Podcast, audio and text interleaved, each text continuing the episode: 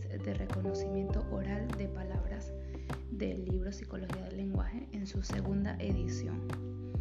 Vale, comprendemos eh, en este apartado, en este tema, hablando de la rapidez y precisión con la que solemos reconocer palabras eh, que escuchamos, porque vamos a, vamos a estar hablando del reconocimiento oral, reconocemos oralmente palabras. Eh, se tiene en cuenta el, el enorme número de palabras que guardamos en la memoria, para ser capaces de decidir en cuestión de milisegundos a cuál de ellas se refiere eh, la secuencia de sonidos que llega a nuestros oídos, eh, nos daremos cuenta de que eso es sumamente impresionante. ¿Cuántos, em, ¿Cuántas palabras puede reconocer una persona? No hay que perder la vista, que cualquier hablante comprende muchas más palabras de las que emplea. Existen varias estimaciones al respecto. Se calcula que una persona con una cultura media de bachillerato conoce en su sentido más amplio entre 40.000 y 80.000 palabras. Eh, normalmente la palabra se considera la unidad mínima de una lengua dotada de significado. ¿Vale? Esto suena a pregunta de examen. La palabra se considera la unidad mínima de una lengua dotada de significado aunque en sentido estricto es el morfema la unidad mínima con significado. ¿vale? Entonces tenemos acá dos conceptos. Palabra es la que consideramos la unidad mínima de una lengua dotada de significado y el morfema es la unidad mínima con significado. Vale. Eh, los morfemas pueden constituir palabras por sí mismos, ¿vale? Como cárcel, por ejemplo o ser apéndices de otras, como por ejemplo la S, ¿vale? La S de gato, gatos, ¿vale? O la A de anormal. La palabra normal, le haremos la A y se, nos encontramos con la palabra anormal. Vale, los primeros son los morfemas libres, como el, el caso de la S, gato, gatos. Esos son morfemas libres mientras que lo segundo, la palabra normal y anormal, se conocen como morfemas ligados. Estos últimos modifican el significado del resto de la palabra y pueden ir delante, como lo que llamamos prefijos, o detrás, sufijos, de la raíz o el lexema de la palabra. Entonces, ¿qué tenemos? Tenemos otro término acá, el lexema. El lexema es el morfema o parte de la palabra que tiene significado autónomo e independiente. Por ejemplo, en la palabra gatas, la raíz o lexema es gat, mientras que el sufijo añade significación de género femenino y el sufijo s de número plural. También nos encontramos aquí con otro, otro ejemplo de palabras, eh, como por ejemplo cansar lo sustituimos y ponemos descansar. O la palabra acuerdo por desacuerdo. ¿vale? Todo esto eh, va ligado a la parte de los morfemas ligados, que, valga la redundancia, que se modifica el significado de los lexemas o se añaden flexiones, ¿vale? Estas flexiones eh, eh, vamos a llamarlos morfemas de derivativos o morfemas flexivos. Vale, cuando nos encontremos con, estos, con esta terminología, morfemas derivativos y morfemas flexivos, nos eh, acordaremos de estas palabras cansar, descansar, acuerdo, desacuerdo, ¿vale? Que tienen como significados contrarios. Esto es solo una pequeña introducción, ¿vale? Eh, tenemos acá también que cuando nosotros evocamos una palabra en nuestra mente, activamos un amplio conjunto de información.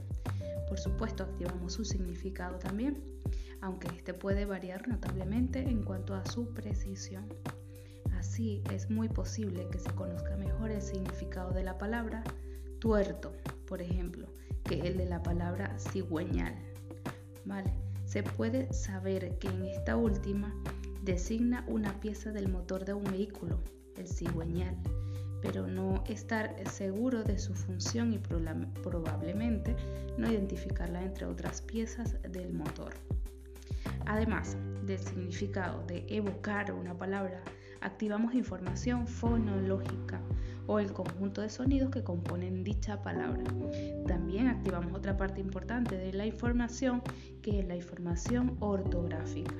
Seguidamente activaríamos la mm, información morfológica y sintáctica que corresponden a un conocimiento implícito que uno tiene como hablante de una lengua. Y así pues, la activación de palabras en nuestra mente se produce no solo en el uso del lenguaje hablado, sino también en el escrito, al leer y escribir. Las principales diferencias se derivan de la naturaleza física del estímulo y sus consecuencias perceptivas y motoras, pero nada hace pensar que los procesos centrales de comprensión sean sustancialmente diferentes en ambas modalidades.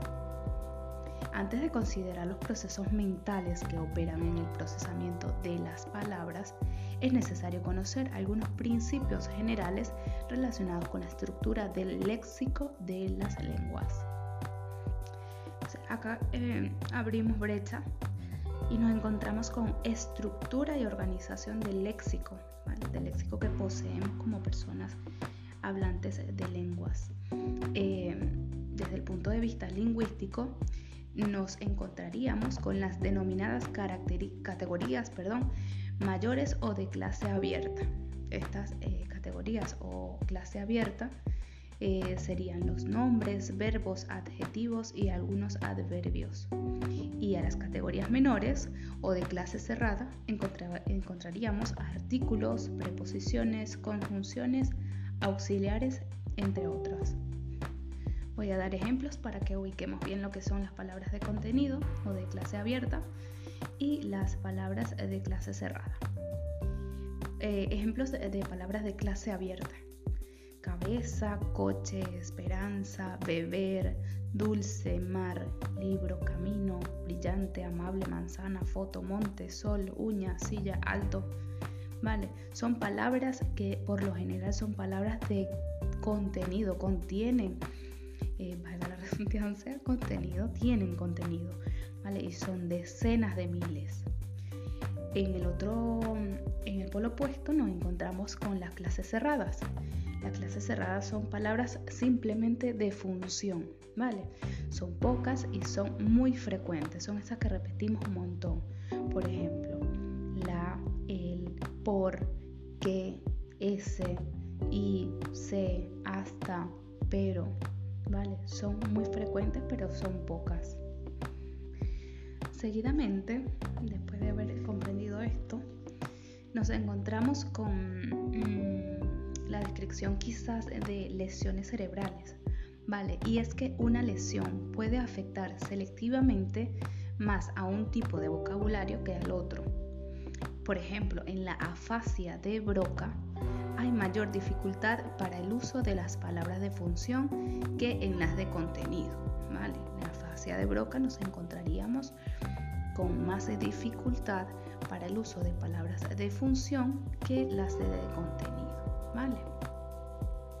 Por el contrario, si nos eh, encontraríamos en el caso de una afasia de Wernicke, eh, cuyos pacientes no entienden ni producen las palabras de contenido, la jerga incomprensible que generan los afásicos de Wernicke y sus graves dificultades para comprender el lenguaje se derivan principalmente del deterioro en el procesamiento de palabras de contenido.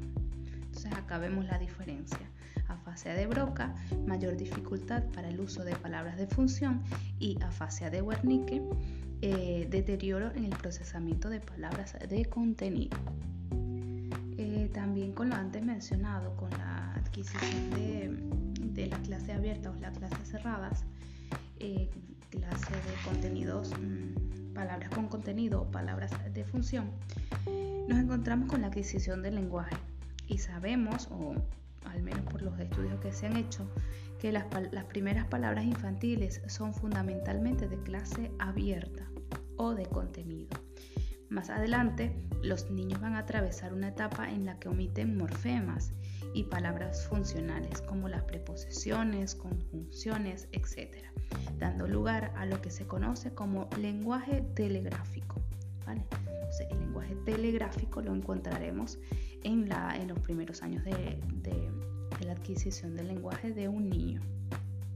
También nos encontramos acá con evidentemente resultados experimentales y, y observacionales que se han hecho con adultos sanos que arrojan resultados distintos con unas y otras palabras. Como se verá más adelante, la frecuencia del uso es una variable que tiene un poderoso efecto en la identificación de palabras, pero esto solo sucede con las de contenido.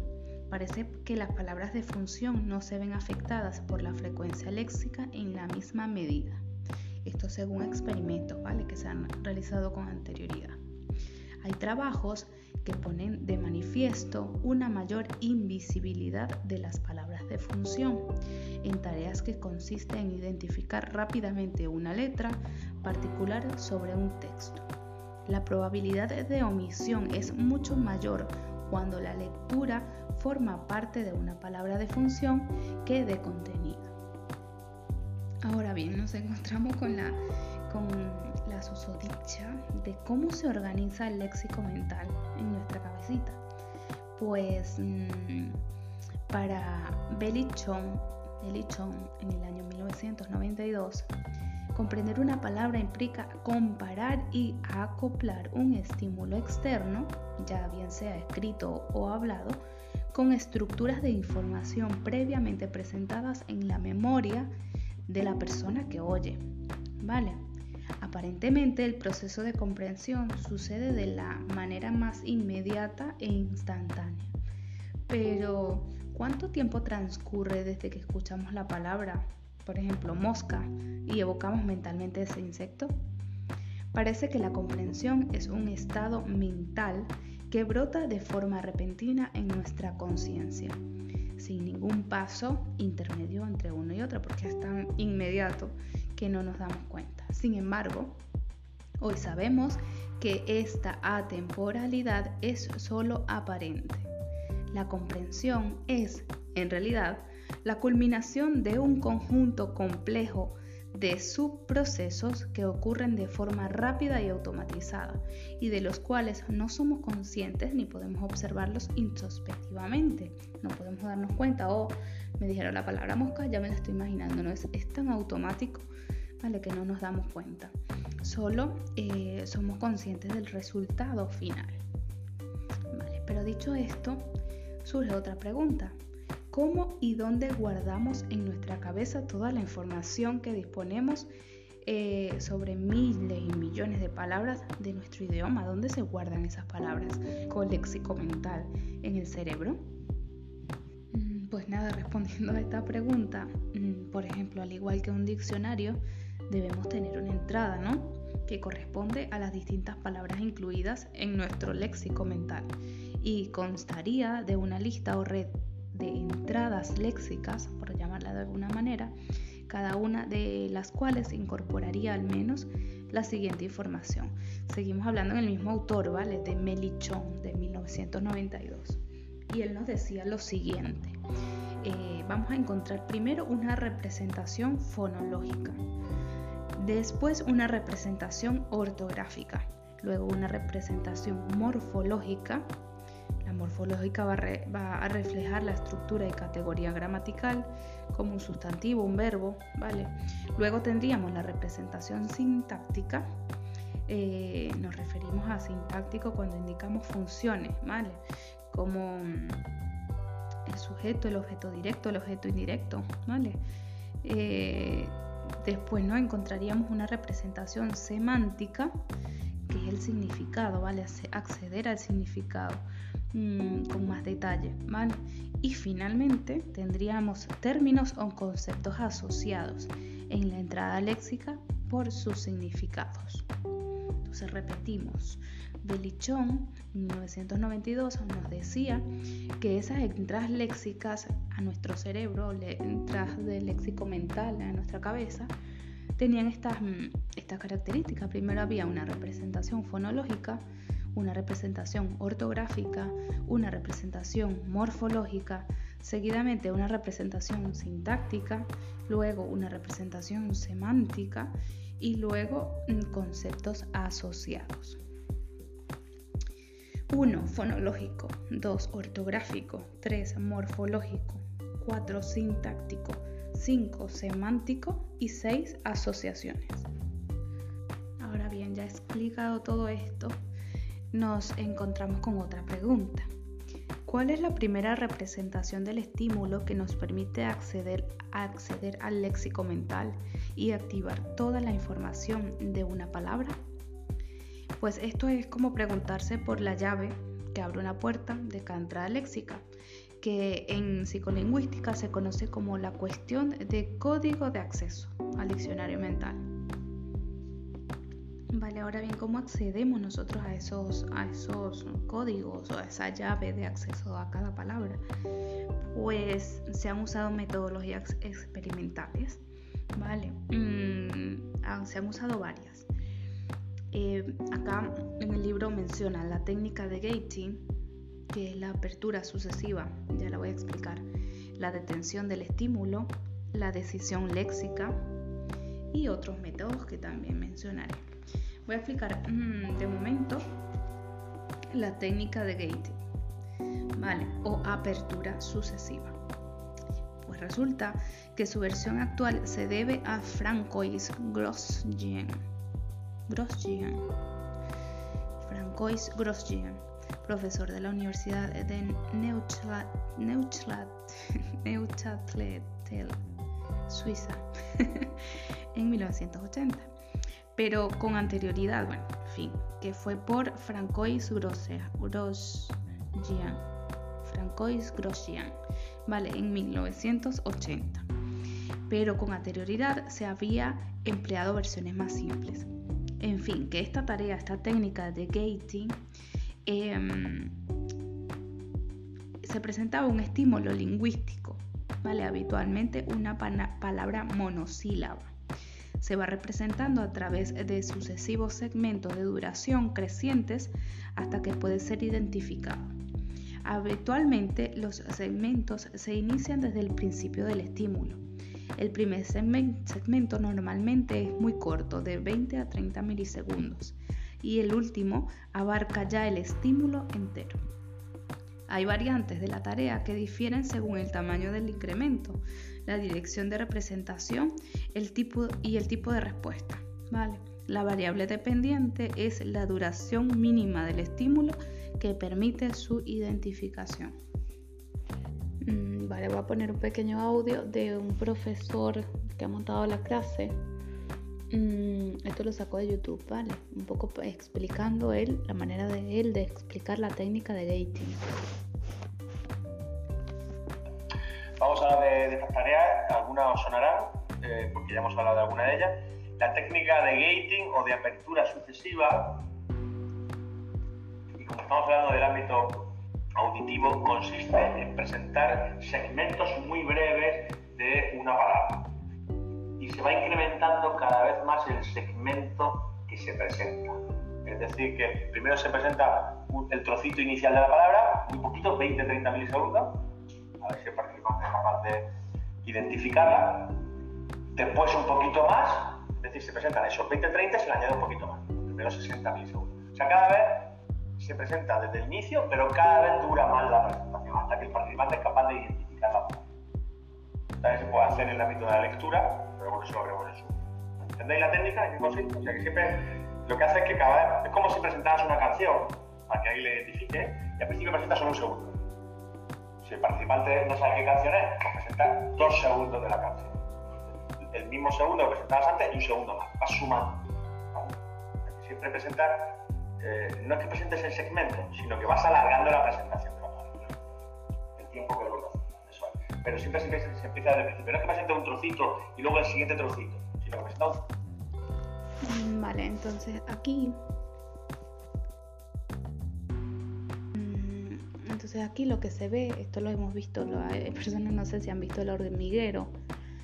Voy a poner otro trocito también para que vean que esta técnica se ha usado allí en el hormiguero. Hemos compuesto todo tipo de obras eh, eh, de series, de sinfonías, y la idea es que intentemos entre los dos adivinar sintonías tanto de series como de programas de televisión como de películas, que irá tocando la sinfónica. Solo van a tocar un par de segundos una nota, dos, una tres, nota, dos, tres, depende. y tenemos que intentar averiguar. Bien. ¿Vale? El oído a tope.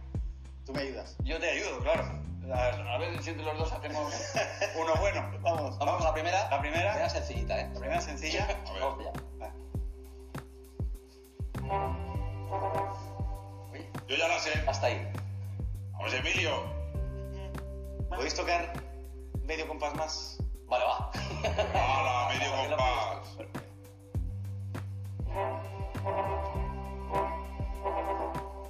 ¿Podéis tocar media canción más? Era. Creo, creo que lo sé. ¿Puedo? Sí, tira, tira, papá. Lo que viene es. Vamos a ver. a ver.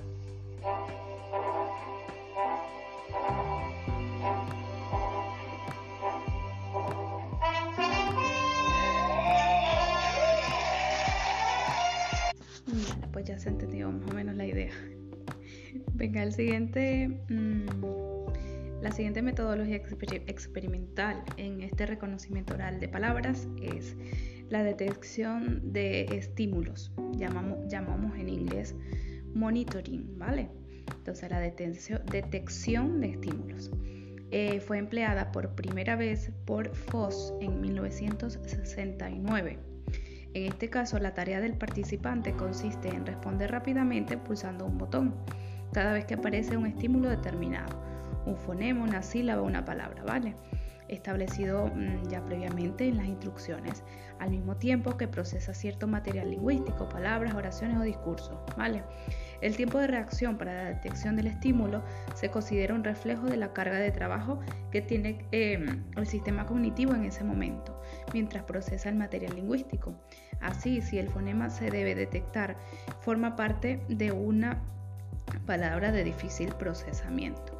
Su detección tardará más milisegundos que si el fonema está en una palabra de procesamiento fácil o si tiene que, de- que detectar una palabra. Los tiempos serán mayores cuando forma parte de una oración compleja. La tarea también implica una decisión. Mm, Vale, ahora a ver cómo lo explica el profesor. Vale. Eh, esto es una tarea dual, ¿vale? Porque al sujeto se le dice, mira, tienes que detectar la presentación de un estímulo lingüístico concreto. Y ese estímulo lingüístico puede ser un fonema, puede ser una sílaba o puede ser una palabra entera, ¿vale? Eh, mientras está procesando un material lingüístico. También se presentan frases. La frase, ¿vale? El participante tiene que procesar la información de esa frase. Pero también se le dice, porque luego probablemente se van a hacer preguntas sobre la frase, pero también se le dice, en el momento en que dentro de esa frase escuches un fonema concreto, o escuches una sílaba concreta o una palabra concreta, tienes que pulsar una tecla con la mayor rapidez posible. Como en muchas de las tareas duales, lo que hacemos es investigar el perjuicio que supone sobre la respuesta el hecho de tener que hacer otra tarea, la interferencia que otra tarea te genera. Porque es una forma indirecta de medir la carga mental que te genera esa tarea. O sea, estamos midiendo como variable dependiente el tiempo que tarda el participante en pulsar la tecla para detectar ese elemento lingüístico. En realidad lo que queremos es comprobar cuán dificultoso es el procesamiento, cuánto tiempo tardamos en el procesamiento de la otra tarea o cómo interfiere. Cuanto más lento eres en responder la detección, es porque la otra tarea que estás haciendo te está consumiendo más recursos. O sea que la interferencia es una forma indirecta de medir cuán eh, cargante para nuestra mente, cuán dificultosa es esa tarea. Veremos ejemplos Vale, y la última, mm, aparte de nombrar otros métodos, eh, está la decisión léxica, ¿vale? La técnica de decisión léxica. Esto se trata de una de las tareas más usadas en la psicolingüística, tanto en la modalidad auditiva como en la visual. En la, modalidad visual, perdón, fue, eh, fue empleada primera vez en 1970, ¿vale? Por Rubinstein eh, y colegas que trabajaban con él. Y en la modalidad auditiva fue primera, primera vez usada por Max Kusker, Holly y Willinger, ¿vale? En 1979. Entonces, eh, ¿de qué trataba esta decisión léxica? Pues en la tarea visual el participante debe decidir rápidamente si un estímulo formado por un conjunto de letras es una palabra de un idioma o no lo es. En la modalidad auditiva, el, participante debe decidir si los sonidos que escucha normalmente a través de unos auriculares forman una palabra o no. El participante tiene que emitir su respuesta pulsando un botón o una tecla del ordenador entre dos posibles, el botón del sí y el botón del no. La variable dependiente es el tiempo de reacción, ¿vale? Como lo vemos ya en otras, en, el resto de, de actividades. Y se entiende que aquí el participante accede y busca velozmente en su diccionario mental y si encuentra una unidad léxica responde con la tecla sí si busca y agota el diccionario sin encontrar una unidad léxica, termina respondiendo que no. Esto generalmente consume más tiempo, ¿vale? Responder que no consume más tiempo. La tarea tiene ventaja sobre, el, sobre la anterior, sobre la detección de estímulos, pero tampoco elimina completamente la posibilidad de, procesos postléxicos, porque introduce un subproceso ajeno al acceso léxico, que es la propia toma de decisión, ¿vale? que no se había mencionado eh, en otro tipo de estudio, que de igual manera también consume mucho tiempo, ¿vale? esta decisión léxica. Ahora veamos cómo lo explica el profesor. Una palabra o una pseudo palabra una secuencia de letras impronunciables. Pues ya sabéis que una pseudopalabra es algo que se puede pronunciar con las reglas fonéticas de idioma, pero que no significa nada. Sentomi, por ejemplo, camalé, eh, floristero. Y eh, una palabra es una secuencia pronunciable que sí tiene significado. Casa, perro, y luego una secuencia de letras que no pueda ser pronunciable, pues aquí tenéis el ejemplo. Eh, el tiene que decir sí o no. Un resultado clásico. Las respuestas de tipo no siempre son más lentas siempre se responde más rápidamente identificando una palabra que existe en una lengua que diciendo que no es una palabra. Y luego veremos las diferentes hipótesis que los modelos han planteado. Pero bueno, intuitivamente podríamos decir, claro, siempre tarda más tiempo en descubrir que no llevas algo en la mochila que descubrir que llevas algo. Porque para descubrir que no llevas algo, pues tienes que explorar todas las cosas que llevas en la mochila. En cambio, para descubrir que llevas algo, en promedio, tendrás que revisar la mitad. Si tienes suerte, el primer objeto que cojas es el que está buscando. Chero, por ejemplo. Pues tendrías que tener mucha mala suerte para que sea el último que consulta, el último que revisa el que querías encontrar. En promedio puedo decir que tienes que revisar la mitad. ¿vale? Pero luego veremos de una forma más seria, ¿no? Cómo plantear los modelos. ¿De acuerdo? Bueno, eh, también Vale, entonces acá eh, lo que el profesor menciona es que se usa la, la, decisión o categorización semántica, se usa también la decisión, decisión de género y la localización de palabra en esta tarea de decisión léxica.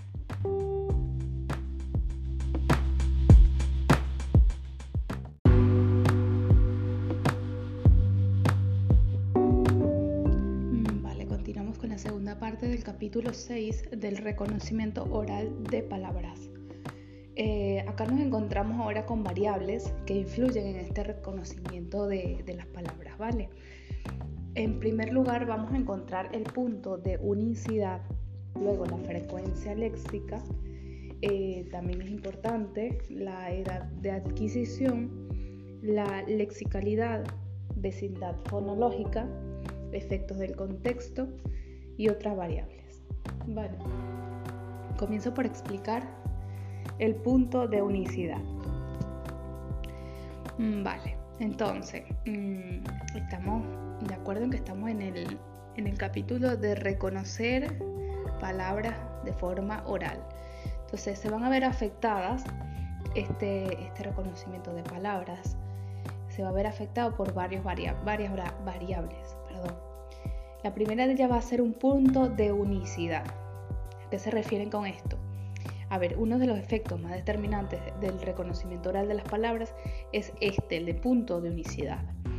Eh, esto es, por ejemplo, el punto de la palabra en el que se convierte en única del idioma, ya que no hay ninguna otra que comience por esos mismos fonemas puesto que en el lenguaje oral hay una secuenciación temporal en el sentido en que los fonemas que forman una palabra van llegando al oído, de la persona que los oye, uno tras otro, uno tras otro, los sonidos llegan eh, de manera inicial como palabras, ¿vale?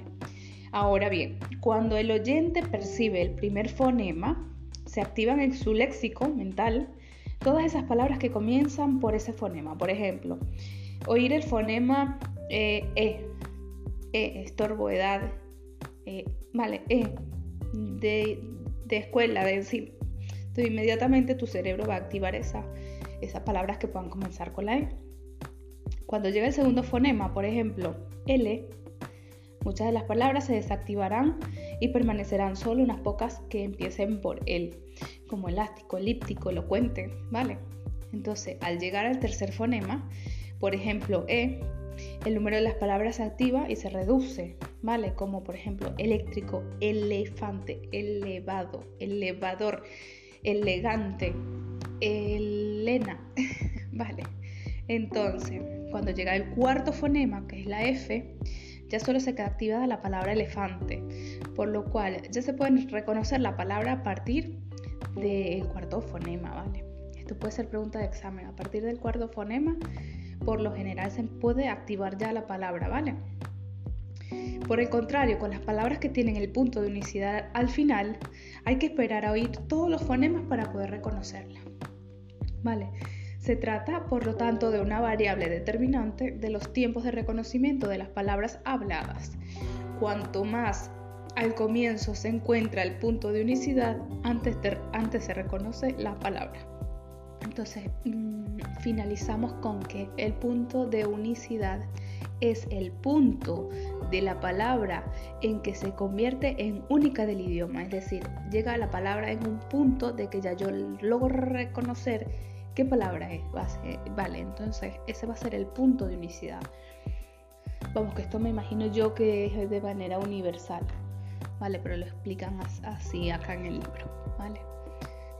Como segunda variable que influye en este reconocimiento oral de las palabras, nos encontramos con la frecuencia léxica, ¿vale? Eh, es uno de los efectos más robustos de la psicolingüística. Se replica en cualquier eh, laboratorio del mundo con lenguas distintas y en condiciones muy diversas. ¿En qué consiste esta frecuencia léxica? Pues consiste en que las palabras usadas con más frecuencia en un idioma se identifican más fácilmente y con mayor rapidez que las empleadas con menos frecuencia. Así se procesa más, velozmente la palabra amistad que la palabra arrabal, por ejemplo, porque a lo largo de nuestra vida nos hemos enfrentado muchas veces con esta palabra amistad por emplear una metáfora física. En los senderos más transitados de un monte crece poca maleza y el paso a través de ellos es muy fluido, es decir, seguirán siendo los más transitados. No conocemos en detalle los mecanismos neurales del, acceso léxico, pero es como si los senderos neuroeléctricos más utilizados permitieran un tránsito más fluido del impulso nervioso. Vale, e, esas palabras que usamos siempre con más naturalidad. Y es aquí, a mí me llama un montón la atención cuando asisto a un congreso o, a charlas o a, foros con gente que tiene un alto nivel de discurso, que, a ver, tú dices, es que tiene una gran capacidad de transmitir el mensaje, tiene una capacidad de llegar. Y también, si tú te pones a analizar el discurso de ese ponente, suelen usar con gran naturalidad los términos, pues la terminología eh, de su profesión, y esa psiquiatra que ya por último estuve en una conferencia y había un montón de psiquiatras y sabes, era tan... Mm, yo analizaba cómo se referían a palabras, claro que ellos realmente usan esas palabras con mucha naturalidad porque están dentro de las palabras que más usan en su día a día. Entonces esto se nota un montón y ya lo veremos en el capítulo de el análisis de la de la, de la en el te voy a decir específicamente en qué capítulo, en el de la, oratoria, en, el, en, la comprensión del discurso del capítulo 9, ¿vale? también se va a mencionar esta parte. Vale, yo creo que en el libro hay un montón de información acerca de esto. Te habla de diccionario de frecuencia, del corpus lexeps, un montón de cosas que te arrojan datos, pero no los voy a, a mencionar. ¿vale? Porque creo que es mucho de, también un montón de tablas. Bueno, la tabla 6.1 que te muestra unos conjuntos de palabras, eh, bueno, en fin, que la frecuencia que se usa. te dan un ejemplo en esta tabla y, te ponen, por ejemplo, la frecuencia en que se use la palabra hermanas es de 18.190. No sé en qué se basan, pero mm, te va diciendo más o menos cuántas veces se usa la palabra tela, quizás, o con qué frecuencia se usa la palabra occidente o moverse o monjas, ¿vale? Entonces, mm, poco esto, pero esto no lo voy a mencionar. Otra de las variables importantes eh, que intervienen o que influyen mm, en, en el reconocimiento de las palabras orales va a ser la edad de adquisición. Y es que la edad de adquisición se refiere a la edad en que se aprende cada palabra a lo largo de la vida, ¿vale? Algunas palabras ya son conocidas por los niños durante los primeros años de vida y otras se aprenden durante la escolaridad. Mm, numerosos experimentos han demostrado que la edad de adquisición es una variable muy determinante del reconocimiento de palabras, con independencia de la metodología que se utilice, hasta el punto de que algunos autores sostienen que es incluso más importante que la frecuencia de uso. Esto puede ser pregunta de examen. Eh, la edad de adquisición es una variable muy determinante del reconocimiento de palabras, con independencia de la metodología que se utilice, hasta el punto que algunos autores sostienen que incluso es más importante que la frecuencia del uso. Vale, la edad de adquisición va a ser más importante que la frecuencia en su uso. Importante porque Mm, ya yo estuve leyendo el capítulo de bilingüismo, viene siendo el capítulo 13, no lo recuerdo, vamos a ver. Eh, sí, señor, el capítulo 13, el bilingüismo, también hablaba de esto, de la edad de adquisición del lenguaje y demás.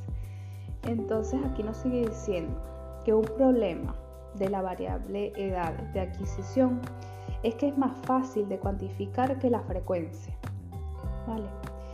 Eh, si para la frecuencia basta con tomar un buen número de textos y con un programa de informático, por ejemplo, contar las veces que aparece cada palabra, con la edad de adquisición la tarea de saber en qué momento aprenden por lo general los niños cada palabra es realmente pues, muy complicado.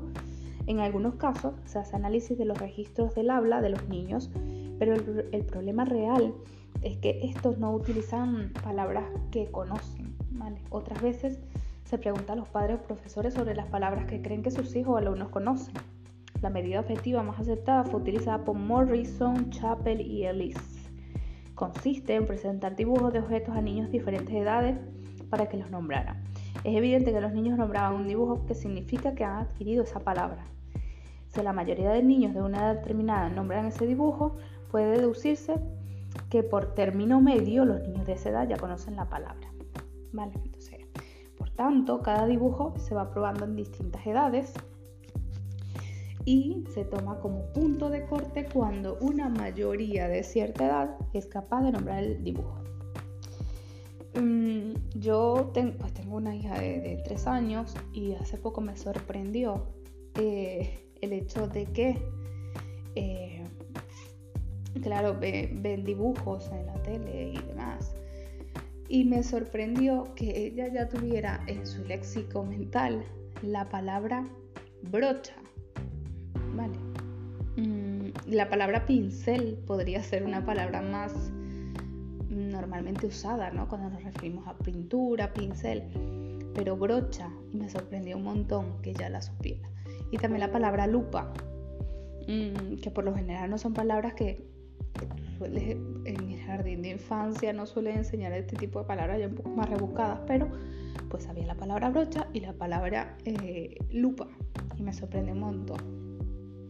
Pues nada, mm, otra variable, otra variable sería, variable que influye en el reconocimiento oral de palabras sería la lexicalidad, ¿vale? En la tercera decisión léxica, en la, perdón, en la tarea de decisión léxica, el tiempo necesario para decidir que un estímulo es una palabra eh, suele ser generalmente más corto que el que se requiere para decidir que no es una palabra, ¿vale? Esto ya lo habíamos dicho en otro, en otro apartado. Eh, en este sentido, el participante agota, cuando, cuando decíamos que el participante responde que no, es porque el participante agota su diccionario léxico mental sin encontrar una unidad léxica que se acople con el estímulo que le está, que le está diciendo, pues pulsa el no. ¿Vale? Esta operación consume mucho más tiempo. Y aquí cuando se habla de la lexicalidad. Em, cuando esto no se cumple, los tiempos de rechazo son muy cortos, porque el sujeto probablemente ni siquiera intenta acceder, al léxico mental. Así la secuencia es inmediatamente rechazada como no palabra, sin ningún intento de búsqueda léxica. ¿Vale? Entonces eh, aquí mm, pues una manera de, de influir pues negativamente en este reconocimiento de palabras. La próxima sería la vecindad fonológica. A ver, mm, se consideran vecinos fonológicos y esto seguro preguntas de examen. Se consideran vecinos fonológicos de una palabra todas aquellas palabras que comparten todos los fonemas, excepto uno, ¿vale? Y en las mismas posiciones. Así, por ejemplo, la palabra topo, tino, tomo, tuno y toro son vecinos, ¿vale? El topo es vecino del tino, del tomo, del tuno y de los toros. Em, por ejemplo, hay palabras con muchos, muchos vecinos. Podría decirse que habitan en, vecindarios, ¿vale? O en pues, vecinos de vecindad, de, pues, Em, eh, o en, comunidades, por decirlo de alguna manera, muy densos, ¿vale? Em, o, muy concentrados. Por ejemplo, la casa tiene como, la casa tiene como vecinos a Masa, Pasa, Taza, Gasa, Maca, Bacana. Vale, esos son muchos. En el otro extremo están las palabras ermitañas, que no tienen vecinos, como tifus, ¿vale? Entonces decimos que para cuando una palabra tiene muchos vecinos y además estos son de alta frecuencia, sus tiempos de reconocimiento son mucho mayores que cuando se tiene pocos vecinos y cuando son de baja frecuencia. Entonces aquí ya no se está recurriendo tanto al léxico mental, sino que el léxico mental tiene tantas palabras vecinas que cuesta más decidir, ¿vale? A ver, otro, otro factor, otra variable que influye sería el efecto del contexto. En inglés se llama el priming, ¿vale?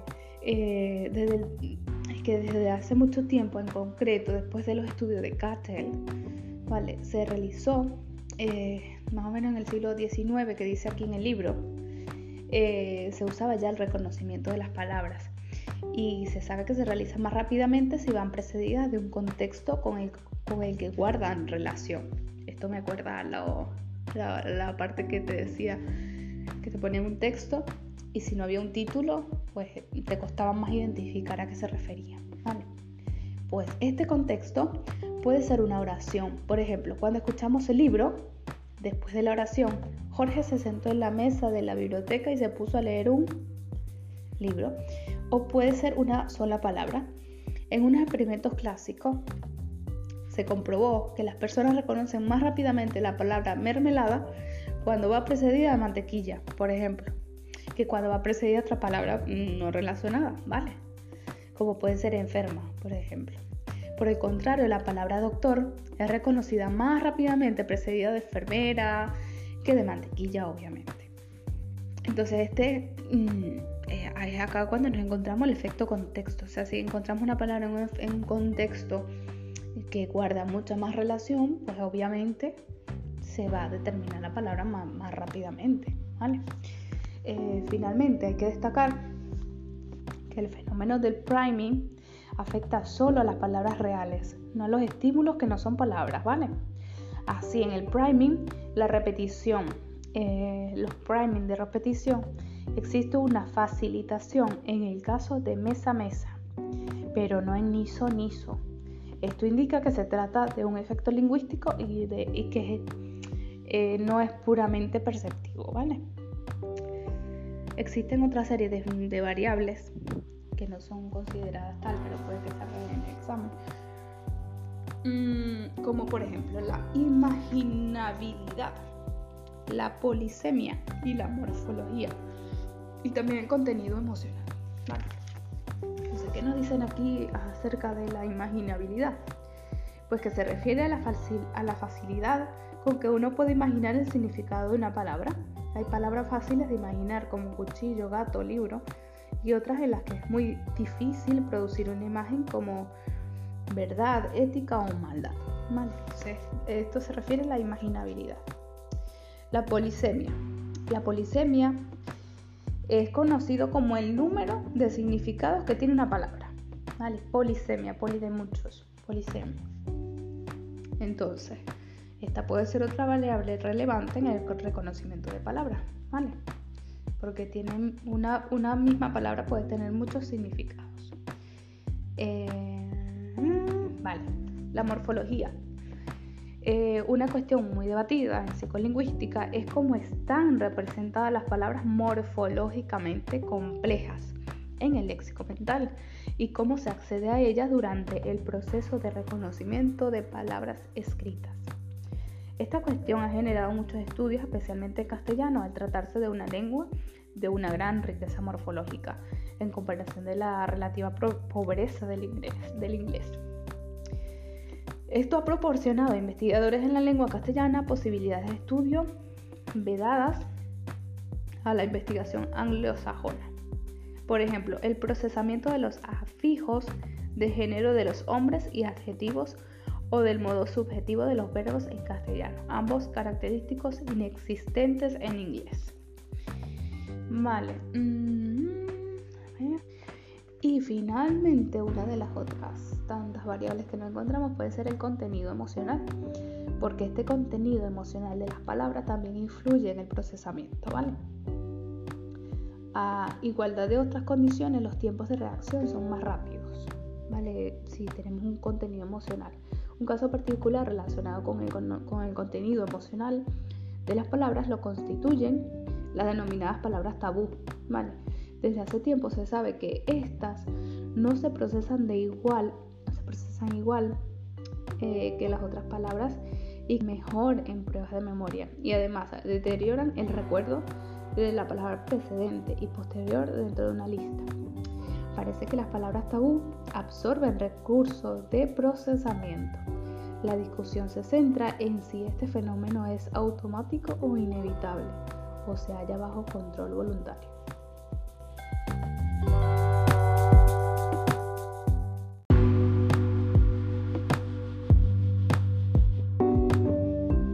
Mm, vale, continuamos en el tema 6 de reconocimiento de palabras. Eh, y nos encontramos con modelos, ¿vale? ¿Por qué, se usan modelos para estudiar cosas en psicología? Pues es que la ciencia recurre a teorías, ¿vale? Y modelos teóricos para avanzar y entender mejor lo que nos rodea. Un modelo pretende ser una construcción teórica que representa cierta realidad de difícil manejo u observación directa. Por ella surgen los modelos. Entonces aquí, en el reconocimiento de palabras, nos vamos a encontrar con varios modelos. Principalmente está el modelo de acceso directo o modelo del logogen. De esto hay un montón de, material en YouTube, ¿vale? Eh, también tenemos el modelo de Foster, ¿vale? Que es el modelo de búsqueda serial. Luego nos encontramos con modelos mixtos o modelos de cohorte. Vale. Luego están los modelos conexionistas de, Trace. Y finalizamos con este modelo. Mm, en total son 1, 2, 3, 4 modelos. Vale. Para, para el reconocimiento de palabras del capítulo 6. Comenzamos con el modelo de acceso directo o modelo del logogen. Y es que esto surge desde el año 1970 y en los años siguientes por John Morton, quien planteó un modelo que ha sido muy influyente en la investigación sobre el reconocimiento de las palabras. Vale, en este modelo, cada palabra que conocemos estaría representada en una memoria por un dispositivo denominado logogen. Vale, se trataría de un mecanismo que acumula evidencia o activación respecto a una palabra y cuando la activación alcanza un umbral prefijado, el logogen se dispara reconociendo la palabra. Cuando entra información en el sistema o conjunto de logogenes, estos acumulan activación sobre sus palabras hasta que uno de ellos alcanza su umbral y resulta ganador. Mientras no están activos, los logogenes mantienen un cierto nivel de activación basal o de reposo. Entonces, ¿qué pasa con este modelo de acceso directo? Se llama de acceso directo porque la búsqueda léxica no ocurre de forma serial, sino que desde el principio eh, toda la información es accesible al sistema completo, ¿vale?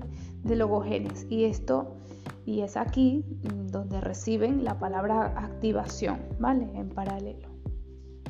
Ok, de acuerdo con la formulación original del modelo este de acceso directo o modelo del logogen, em, al sistema de logogenes llega información en paralelo desde tres fuentes distintas. Primero estaría la representación ortográfica, obtenidos obviamente por el análisis visual.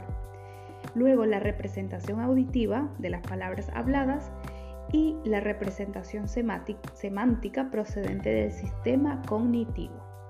Las dos primeras, que serían la ortográfica y la auditiva, son fuentes externas al sujeto, porque corresponden a la información de entrada del estímulo, mientras que la tercera, que es la información semántica, es información interna que produce del propio sistema cognitivo de la persona.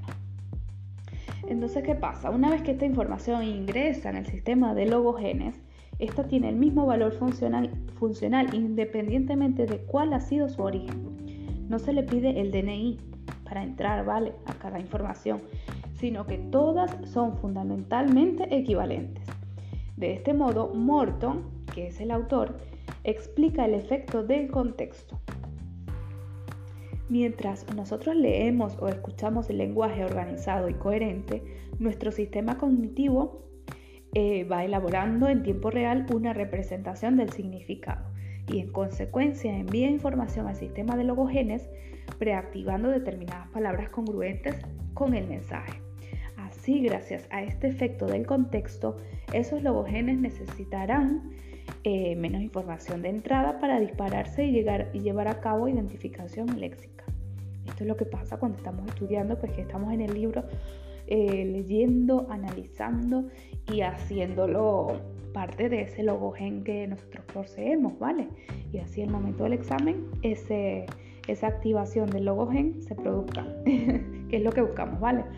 Eh, según esto, se trata de un modelo interactivo porque la información contextual ejerce su influencia desde el primer momento en el proceso de reconocimiento de estas palabras. Vale, Morton, Morton el, el autor, propone que cada logogen tiene un umbral de disparo distinto. Por ejemplo, las palabras de alta frecuencia, es decir, las que más usamos, que son familiares al sistema de logogenes, eh, suelen ser así porque se han presentado muchas veces a lo largo de la vida del sujeto, ¿vale? Como decíamos, la palabra amistad, amistad me suena mucho más que quizás otra palabra y cuentan con logogenes con un umbral más bajo. Por eso se activarán antes que las palabras poco frecuentes, que suelen tener umbrales más altos.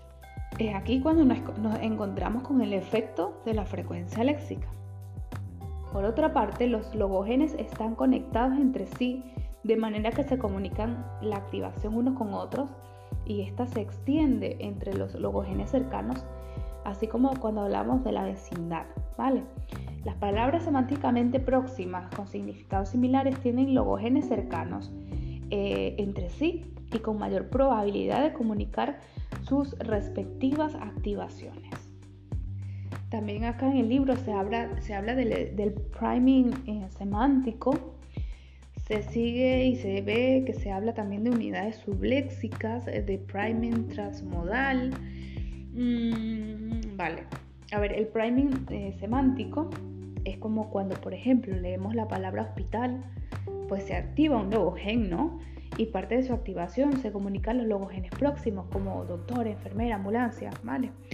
Eh, cuando decimos unidades subléxicas, como por ejemplo sílabas, eh, una debilidad importante es que el modelo predice que un cambio de modalidad en la información de visual a auditiva o viceversa no debe afectar a los procesos de facilitación o de priming. Por ejemplo, la identificación previa de una palabra escrita debería facilitar su reconocimiento posterior, ¿no? Tanto por vía visual como por vía auditiva. Pero los experimentos demuestran que esto último no es así. En otras palabras, debería existir una facilitación clara entre modalidades sensoriales distintas o priming transmodal de repetición. ¿vale? Que no es confirmada por datos que nosotros poseemos. Eh, finalmente, nos dice por aquí que a la luz de los datos experimentales que han ido apareciendo durante las últimas décadas, han surgido nuevas versiones y variantes de este modelo de logogen, aunque mm, no menos importante es a veces buscar en YouTube y verán, verán que hay un montón de, de vídeos que hablan sobre el modelo de logogen. Mm, vale, escuchemos un pequeño fragmento de un vídeo en YouTube sobre qué es la logogenia. Los niños con sordera desarrollan el lenguaje igual que los niños oyentes. En la mayoría de los casos. A menudo viven situaciones confusas porque les cuesta comprender lo que leen y lo que se les dice. En este caso, vemos como al leer la frase dibuja un animal del mar, el niño oyente muy probablemente dibuje un pez cambio, el niño con sordera tiene tendencia a fijarse en las palabras que tienen un significado completo y no en los artículos, preposiciones, conjunciones. Y por eso él dibuja una jirafa y el mar. No capta aquellos morfemas y palabras que no poseen un significado claro. Como no comprende, interpreta. Este tipo de errores se deben a un mal funcionamiento de la sintaxis. Pero, ¿qué es la sintaxis? es el sistema de reglas de nuestro cerebro para elegir y ordenar las palabras. Funciona inconscientemente y nos permite expresar y comprender mensajes complicados sin ningún esfuerzo. Entonces, ¿qué le pasa a la sintaxis de este niño? Para entenderlo, deberíamos ver un poco de historia de las terapias del lenguaje. Desde siempre se ha creído que nacemos sin lenguaje y aprendemos nuestro idioma imitando, repitiendo lo que nos dicen el lenguaje va de fuera adentro. A partir de esta idea, los métodos para trabajar con los niños y niñas con sordera han sido y son muy útiles para mejorar muchos aspectos del lenguaje, pero la sintaxis continúa siendo un obstáculo. Más tarde, Chomsky cuestionó todas estas ideas. Él propuso que nuestro cerebro ya está programado genéticamente para adquirir cualquier idioma. Inconscientemente se activa nuestro cerebro Solo hace falta estar rodeado de gente que lo utiliza. El lenguaje está dentro. Gracias a la teoría de Chomsky, la investigadora Bruna Radelli explicó qué le pasa a la sintaxis de las personas con sordera. Si la entrada auditiva no funciona bien, la activación de la sintaxis de cualquier idioma oral no se produce correctamente. Por este motivo creó la logogenia. ¿La logopedia? No, no, la logogenia no son lo mismo, pero ambas se necesitan y se complementan. La logopedia aborda todos los componentes del lenguaje. En cambio, la logogenia se centra específicamente en la sintaxis. ¿Y qué es la logogenia? Es un método que activa las estructuras sintácticas del cerebro, pero su originalidad reside en que en vez de usar la puerta principal, la audición, toma otra puerta alternativa de entrada al cerebro, la vista. Usa exclusivamente la lengua escrita. No se habla, ni se signa, ni se traduce. Únicamente se lee y se escribe. De esta manera se hacen visibles aquellas palabras que les cuesta captar. Ahora ya no interpretan, ahora comprenden. La principal herramienta de trabajo de la logogenia es el par mínimo, es decir, dos frases que solo se diferencian por un detalle. La persona realiza las órdenes, se da cuenta de las diferencias de significado y va extrayendo las reglas por sí solo. Inconscientemente, las estructuras sintácticas se van activando en su cerebro sin que se las expliquen. Con la logogenia no se enseña la sintaxis, se activa. Es un método útil para todas las personas con sordera de más de 5 años de edad, independientemente de su grado de sordera, de si usan prótesis auditivas o no y de si se comunican oralmente o con lengua de signos. La logogenia permite desarrollar el lenguaje, es decir, dominar nuestro idioma y por lo tanto ser autónomos. El modelo de logogen que fue desarrollado por John Morton, él fue desarrollado a finales de los años 60. ¿De acuerdo? ¿Qué es el logogen? El logogen es una entidad abstracta, teórica, un constructo que plantea Morton y sería algo así como que cada palabra está representada en nuestro diccionario mental por un logogen. Un logogen sería un mecanismo, pues un archivo, ¿vale? que lo que hace es recabar información, o sea, tendríamos un logogen para la palabra casa, un logogen para perro, un logogen para doctor, todas las palabras forman parte de nuestro léxico tendrían su logogen. Y el logogen está ahí esperando recabar información que permita identificar que se ha pronunciado esa palabra. ¿De acuerdo? O sea que tiene, y aquí se representa con esta especie de como de triangulito, ¿vale? De manera que conforme se va recabando información, tanto de estimulación externa, lo que leemos, lo que escuchamos, como de información interna, es decir, efectos top-down de tipo significado, de tipo priming, como hemos visto antes, de que estés en un ambiente hospitalario, pues es más fácil que escuches, interpretes, proceses ciertas palabras que otras, ¿vale?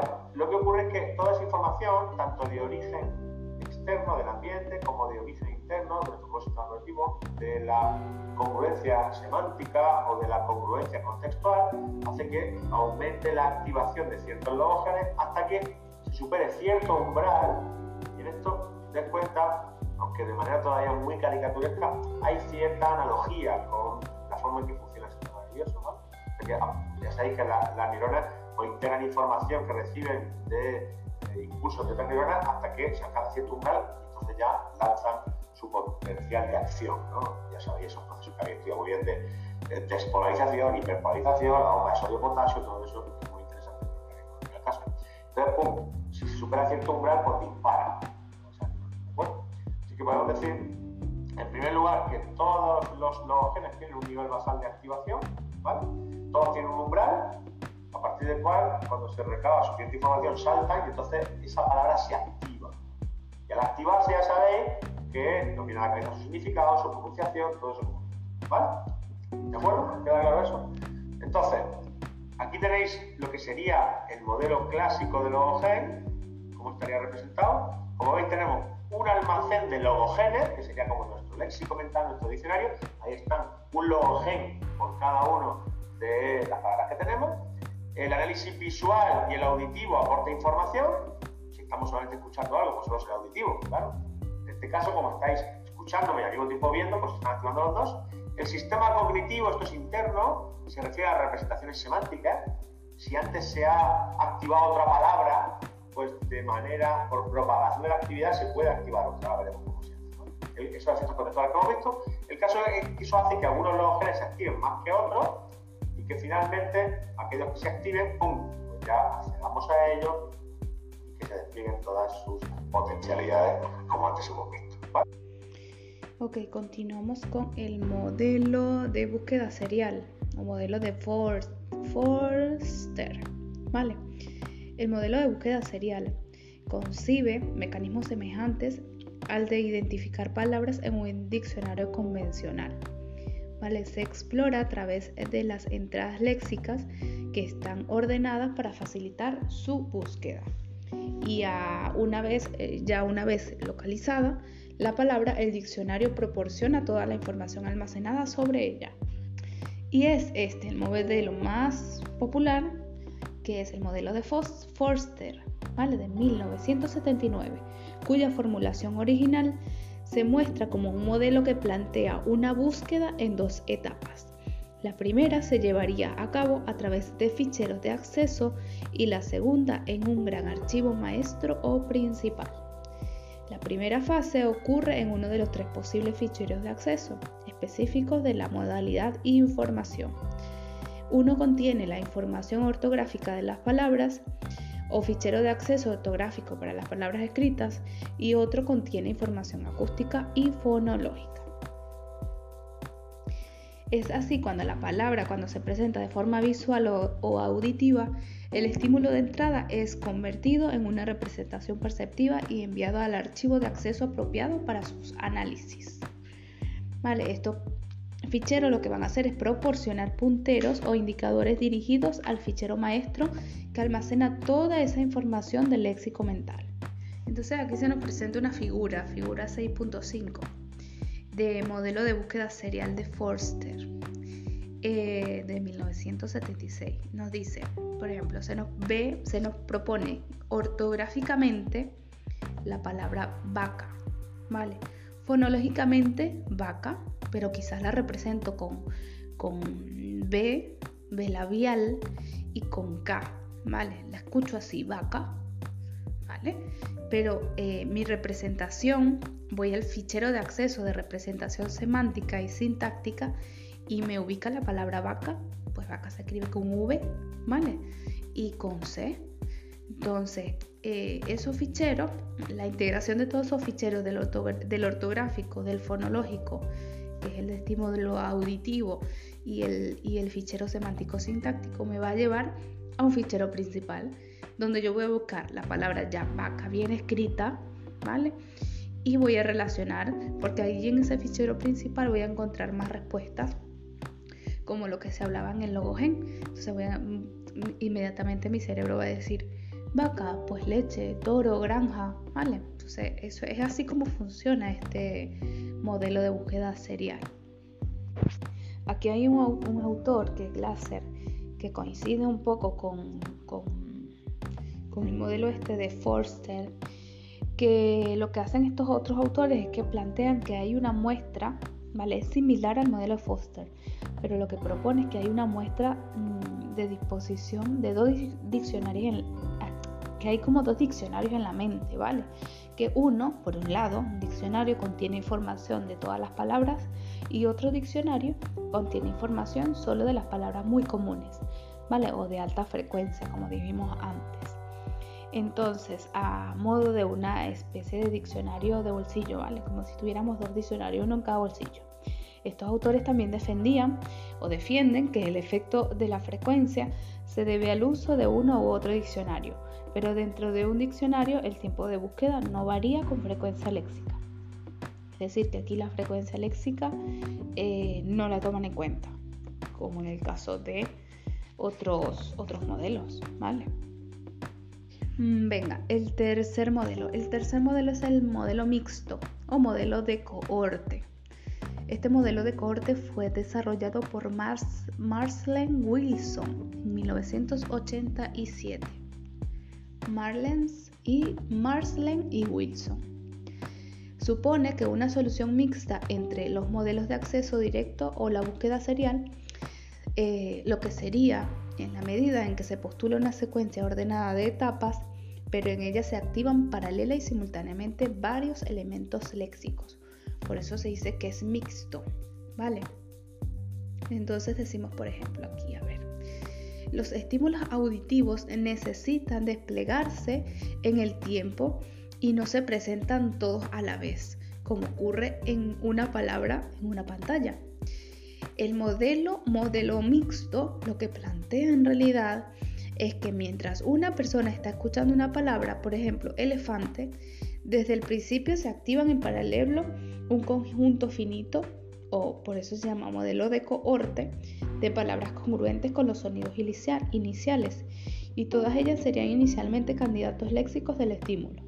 Son representaciones que compiten en el proceso de identificación. Así, al oír la palabra elefante, se activarían palabras que empiezan por esa vocal, como estudio, ecuador, elegir, ¿vale? A medida que el estímulo va ingresando en el sistema perceptivo, el corte inicial se reduce y se van desactivando los candidatos incompatibles con la secuencia de sonido. Al final solo queda activo el único candidato con, con coherencia, que sería elefante. Con esa particularidad eh, y con esa secuencia pues acústica de lo que, escuchamos, ¿vale? Entonces este modelo mixto, mm, sí, pero entonces lo que me dice es que, por ejemplo, yo escucho elegido eje, elefante, estudio, elogio, Ecuador, y me voy quedando con el, las palabras que solo me representan EL.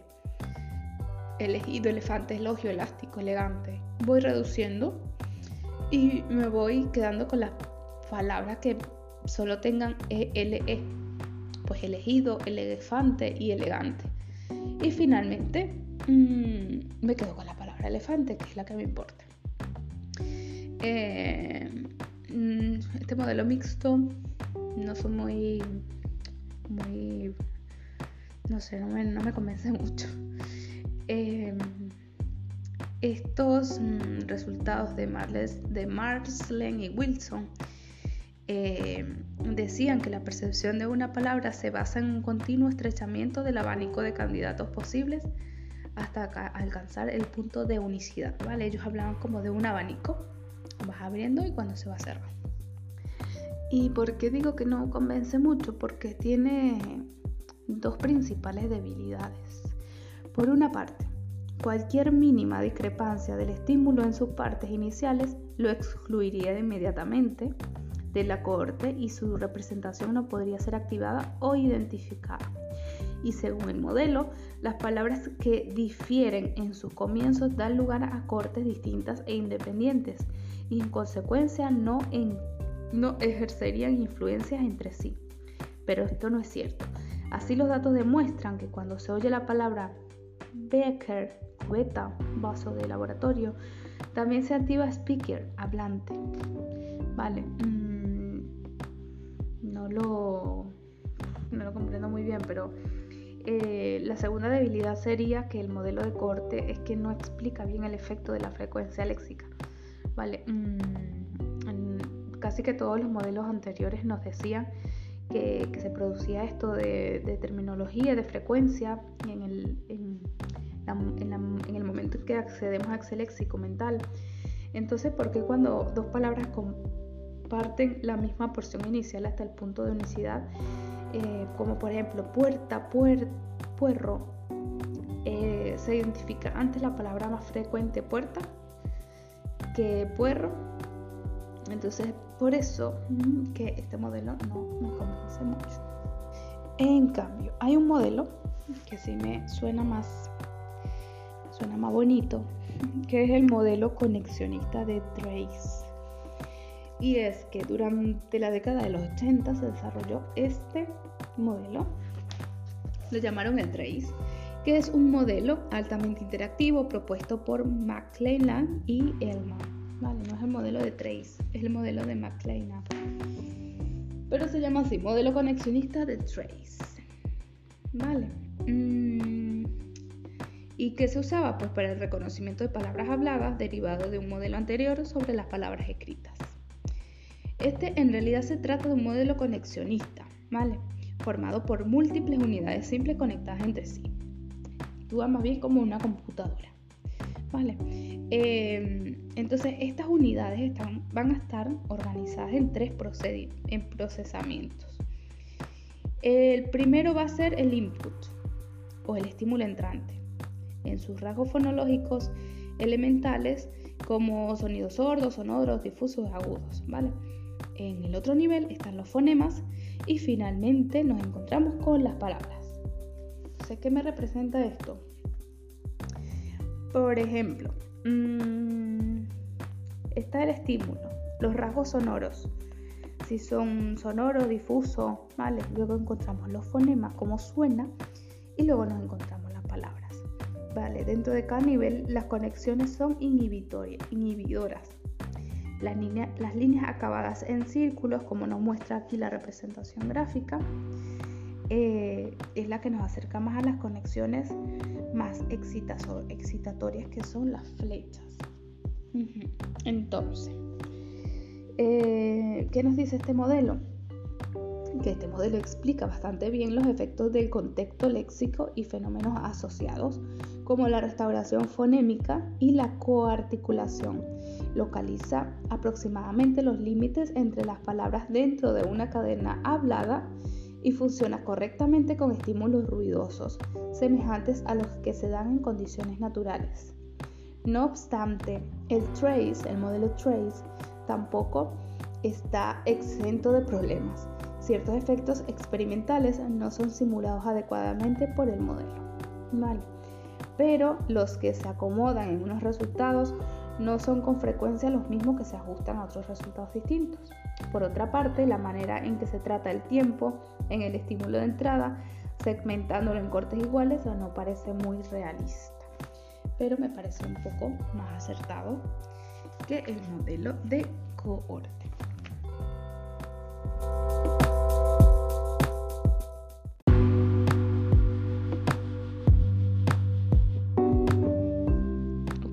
Entramos en ya el final del, del tema con las bases neurológicas.